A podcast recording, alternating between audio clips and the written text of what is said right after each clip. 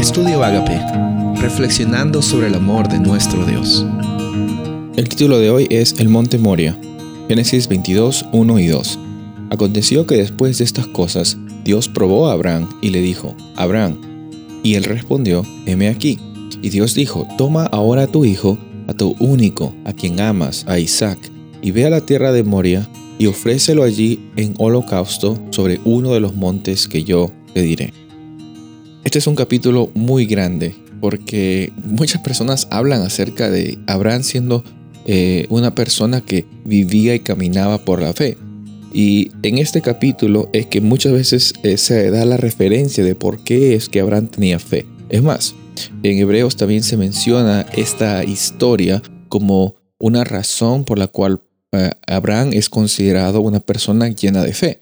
Y todo empieza en el versículo 1 porque Dios eh, decide probar a Abraham. Y esta palabra probar a veces es muy malentendida. Si es que no tenemos en cuenta el contexto de la Biblia, podemos malentenderla. Podemos pensar de que Dios se complace eh, vernos, vernos que, que, sufrimos o también que estamos pasando por problemas difíciles y Él nos está probando para, para ver si nos caemos, a ver si nos equivocamos. En realidad la palabra en hebreo no habla acerca de eso, sino habla acerca de una realidad en la cual Dios está viendo el corazón de Abraham, viendo el corazón, dónde estaban sus intenciones, por qué era que él estaba eh, tomando eh, en parte esta relación con Dios, esta relación del pacto. Estaba viendo en realidad cómo es que sus intenciones estaban conectadas con esa experiencia de cercanía con Dios.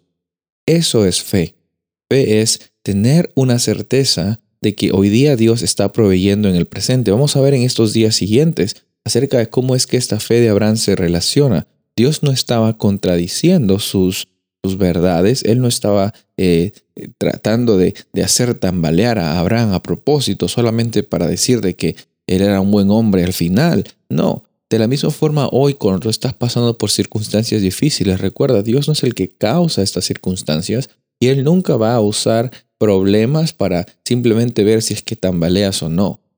Dios no causa las injusticias que vienen en tu vida. Pero de la misma forma que Abraham vivió con fe, tú y yo podemos vivir en esta realidad con fe, sabiendo de que incluso las circunstancias difíciles Dios las usa y las transforma como oportunidades para tener esta experiencia de cercanía con Él. Que muchas personas conozcan que hay un Dios real y ese Dios real vive en ti, vive en mí y también puede vivir en todas las personas que lo aceptan por fe. Soy el pastor Rubén Casabona y deseo que tengas un día bendecido.